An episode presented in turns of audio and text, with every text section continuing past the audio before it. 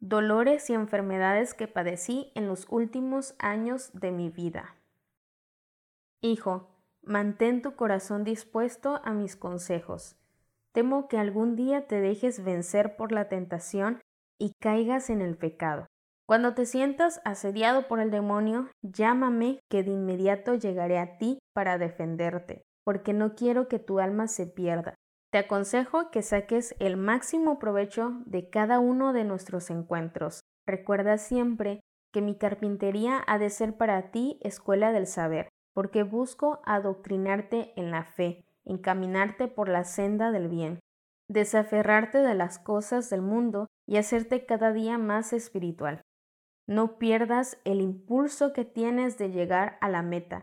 Aprende a superar obstáculos, Sé fuerte en las vicisitudes y confía plenamente en el poder de Dios. La tormenta algún día pasará. De nuevo el sol brillará para ti y el viento soplará suavemente. La paz volverá a tu corazón y sentirás muy cerca de ti a Jesús. Podrás aspirar su perfume sobrenatural, te eclipsarás de amor ante su hermosura. Durante los últimos años de mi vida padecí algunos dolores y enfermedades. Estos sufrimientos los ofrecía por la salvación de las almas y la conversión de los pecadores. En ningún momento me desesperé. Todo esto lo acepté como una prueba fidedigna del amor que tenía por Jesús y por la Santísima Virgen María.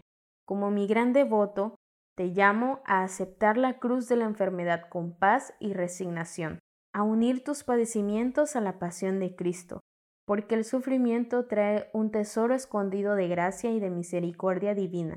Es un medio para purificar tu alma y la oportunidad para que te acerques más a Jesús y experimentes su amor. Es la llave de oro que te abre las puertas del cielo. Ten cuidado de no cuestionar la voluntad de Dios. Aférrate a Él cuando te sientas probado. Invócame que como esperanza de los enfermos te animaré a caminar por la calle de la amargura y a permanecer a los pies del crucificado, amando, adorando y reparando su divino corazón.